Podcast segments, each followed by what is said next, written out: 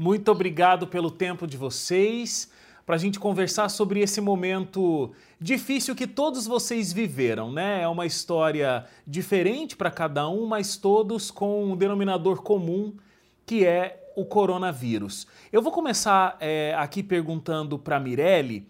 Mirelle, você ficou 14 dias internada. E o interessante é que quando você foi para o hospital, você é, tinha sintomas diferentes, você pensava que tinha uma outra doença e quando chegou lá, você descobriu o Covid-19. Como é que foi para você? Ser internado já não é muito prazeroso para ninguém, né?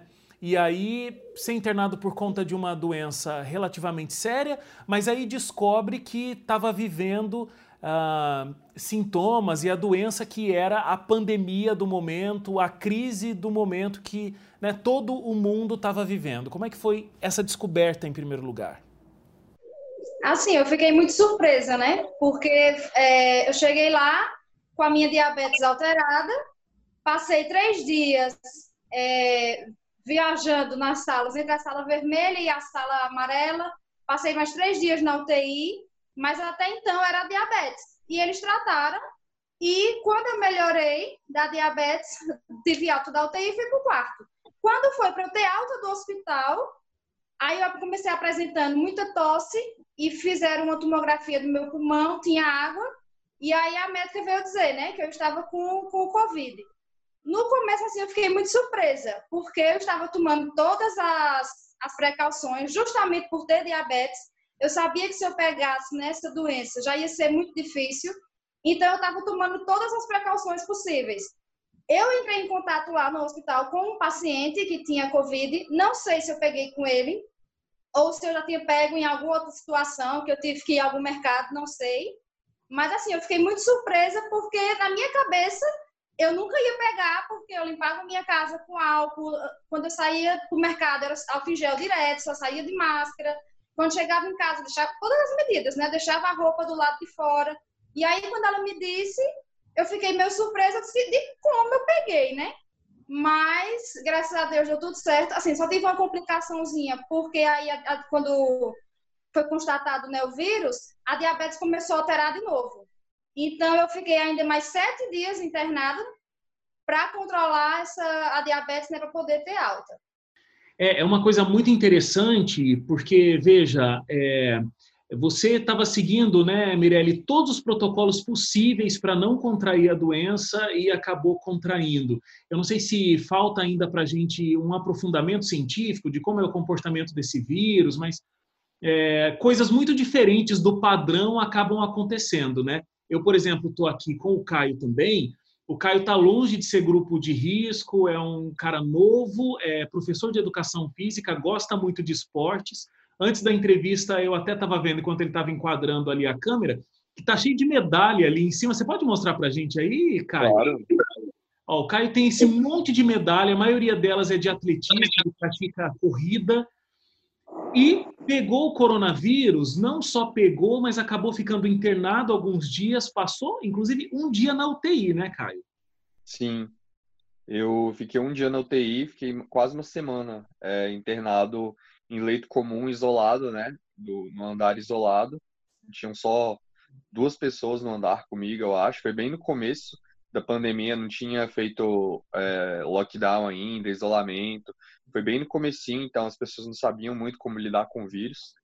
E aí eu peguei, provavelmente numa viagem que no Rio. Aí eu voltei, já estava bastante febril, tossindo bastante, com dores no peito. Aí eu fui a primeira vez no hospital, Aí falaram que poderia ser uma gripe comum, assim. É, não fizeram nenhum teste comigo, não, fizeram apenas um raio-x do pulmão, que não constatou nada. E aí, cinco dias depois, eu já estava sentindo bastante dores, né, no peito para respirar.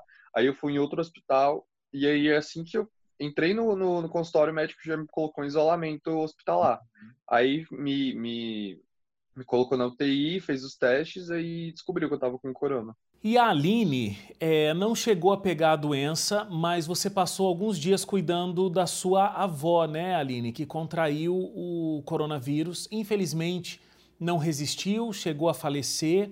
Como foi para você passar esses dias cuidando da sua avó? vê-la adoecida e também um próprio medo que de repente você tinha de também pegar a doença, né? Então, né, é, foi um grande susto quando ela ficou doente, até porque nós seguimos todos os procedimentos, é, cuidamos, é, é, nos protegemos, ficamos dentro de casa. E a mesma contraiu o vírus dentro de casa, sendo que ela não sai, era uma senhora de 90 anos, de risco, e infelizmente veio a óbito. Para mim, foi dias importantes, porque nós torcíamos muito pela recuperação dela, mas por ser uma pessoa de risco e com bastantes doenças crônicas, é, nós sabíamos que com esse vírus e com a proliferação que ele, que ele acabou dando, com a diabetes, hipertensão e a tiroide que ela tinha, então acabou causando tudo isso um dano maior, né? Ele contribuiu para que as doenças é, ficassem pior. E foi bem difícil para a família, até porque nós descobrimos que ela estava com corona quatro dias depois de sua morte que foi quando o teste saiu. Ela fez o exame numa quinta-feira e o teste só sairia numa segunda. Então foi algo que a gente não soube lidar no início, porque ninguém acreditava que, que esse vírus poderia causar o que causou. Então, na verdade, enquanto você estava cuidando da sua avó, Aline, você não tinha consciência de que era coronavírus. Então, aquilo que eu falei de ter medo de pegar a doença, isso nem era uma coisa que passava pela sua cabeça. Não, não era. Até porque a minha avó, ela já tinha sido diagnosticada com pneumonia há alguns anos atrás. E quando chegou ao médico, ela, ela chegou no hospital apenas com frio, não sentia falta de ar. E a gente não desconfiava, não passava pela nossa cabeça. E assim, quando ela fez um raio-x do, do pulmão, é, o médico veio é, conosco, né, e disse que o pulmão já estava comprometido e era uma pneumonia muito forte. Mas ela não sentia falta de ar, era sintomas de uma gripe normal, então não, não passava pela nossa cabeça que seria o coronavírus. Bom, todos vocês passaram pela experiência, é, alguns mais intensamente, outros menos. O que eu queria perguntar e para todo mundo, de repente, Caio, você pode começar me respondendo. É assim, depois de passar pela doença, ter ficado internado, eu imagino que você não passava pela sua cabeça que isso iria acontecer com você. É, o que você aprendeu? O que fica de novo? O que fica de diferente agora, depois de estar curado da doença? O que, que muda na sua vida depois de ter passado por isso? Então, é, eu fui, não, na verdade, já fui um dos primeiros aqui de Brasília é, a ser internado por conta da doença. Foi tudo muito novo. E aí, assim que eu saí do, do isolamento hospitalar, começou o lockdown total. Então, desde então, desde que eu saí, né, desde que eu voltei de viagem, na verdade, é, tudo mudou. O, o mundo mudou, é, o país mudou, minha cidade mudou, apesar de, de termos algumas coisas abertas. É, as pessoas, assim, é, estão divididas entre sair ou não, e, e é bastante complicado porque é, eu, assim, eu acredito que o isolamento é uma forma da gente é, sair mais rápido dessa crise. Só que as pessoas não respeitam. E, é, assim, não, não, não sei como, como, como explicar isso, mas tudo mudou e eu estou tentando reaprender a viver nessa sociedade que metade das coisas abrem, metade não abre, e eu só queria voltar para minha rotina de antes. De todo mundo, né? É o que todos nós gostaríamos de verdade.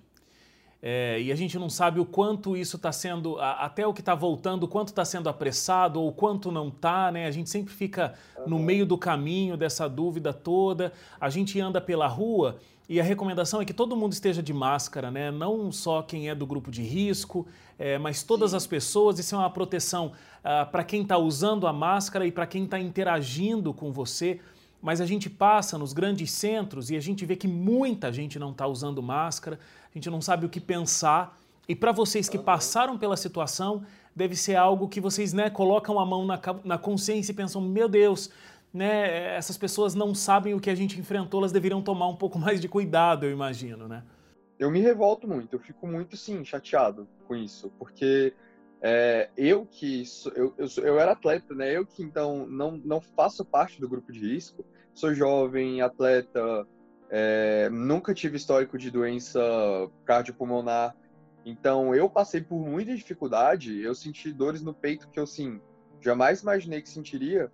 É, então eu fico pensando as pessoas que não que sim são do grupo de risco e mesmo assim estão se arriscando, estão querendo tanto sair de casa e ficar sem proteção também. Então, é, eu queria que elas soubessem que foi bem difícil para mim e que tivesse um pouco mais de cuidado, botar a semana consciência para entender é, que está sendo, tá sendo bem, está sendo uma questão muito é, delicada é, isso de, de não de sair sem proteção, né? Sim. É, Mirelle, me fala para você o que que ter passado por essa experiência te causou como um impacto? O que, que a partir de agora na tua vida é diferente? É, o que assim, mais me impactou foram os milagres que eu fui vendo que estava acontecendo na minha vida, né? Porque às vezes você não percebe nos pequenos detalhes, né, como tem a, a mão de Deus. Quando eu estava lá no, no hospital, é, quando eu saí da UTI para o quarto, eu não estava quase me mexendo. Tinha, sentia muita dor na coluna, eu estava muito inchada, muito inchada mesmo. Então, eu não conseguia fazer nada sozinha. E quando a médica chegou e me disse que eu ia ficar isolada num quarto sozinha, sem acompanhante, sem nada, eu fiquei muito preocupada, porque eu disse, como é que eu vou me virar, né? E, assim, foi incrível, porque realmente eu, sei que foi um, um milagre que aconteceu eu me senti assim, como os paralíticos, que Jesus dizia, levante e anda. Porque na hora que o maqueiro chegou, que ele me levou de um quarto para outro, quando eu cheguei no outro quarto, não sentia mais nada. Consegui me levantar, me mexer. Então, assim, o que mais me impactou, assim, que eu, eu pretendo, né, sempre lembrar que eu passei pelo Covid, que eu passei por esses milagres, é lembrar disso, né? Que Deus, ele age na nossa vida nos pequenos detalhes, mesmo em meio a coisas tão ruins. E assim, é, que nem o colega falou, eu também fiquei revoltada quando eu saí de lá do, do hospital, né? Que eu via postado, eu saí no dia 23 de junho. Era a noite do São João. Aqui na minha cidade, o São João é muito forte. E foi proibido é, fogueira, foi proibido festas. E no Instagram, o que eu mais via era o povo fazendo festa, se reunindo com a família, fazendo festa, acendendo fogueira. E assim, eu fiquei muito revoltada porque parece que as pessoas não se colocam no lugar do outro né? E eu espero que assim que essa pandemia não só para a gente que passou por ela, mas que as outras pessoas que teve o privilégio de não sentir isso, né, não passar por essa doença tão ruim, que tenha mais empatia de se colocar no lugar do outro, de sentir a dor do outro, de ver que muitas pessoas estão sofrendo com essa pandemia e se conscientizar, né, de que pronto, aqui na minha cidade já liberou o comércio. Se conscientizar que não é porque liberou que a doença acabou, né? Que está liberando, mas a gente tem que tomar os devidos cuidados, né? E pensar mais, ter mais empatia com quem passou por essa doença. Com certeza. O Aline, é, a gente vê muitos números, né, de pessoas que estão morrendo por causa da Covid-19. No seu caso, não é simplesmente um número, né? Mas é o que a gente sempre tenta humanizar. É um ser humano que tem família, tem pessoas que amam e que vocês perderam. É, quando a gente fala nessa crise, o que todo mundo diz é: calma, vai passar. É um momento e vai passar. É verdade, eu acredito nisso. Mas a gente não sabe quando passar, quem é que vai ter continuado e quem não vai ter continuado, né? E mais uma vez você sentiu a perda. Essa doença vai passar, mas a sua avó não vai estar de volta. Como é que esse impacto é, faz com que você possa viver a sua vida diferente hoje? Então, né? É, depois do, do falecimento da minha avó, é, foi uma dor que não pode ser comparada a, a qualquer uma outra, porque perder alguém que a gente ama não é fácil. Mas o que me dá a motivação de continuar hoje é a esperança que eu tenho em Cristo, em saber que um dia eu vou poder encontrar com ela na, na cidade celestial. Eu vou poder vê-la, vou poder abraçá-la, e isso que me motiva hoje, porque eu acredito que há um Deus que prepara um lugar para aqueles que querem nele, porque em João 11, 25, ele diz: é, aquele que crê em mim, ainda que morra, viverá. E minha avó crê nesse Deus, assim como eu creio, e eu acredito que ela ressuscitará no dia que ele voltar. Existe esperança. Não nesse mundo, mas existe esperança.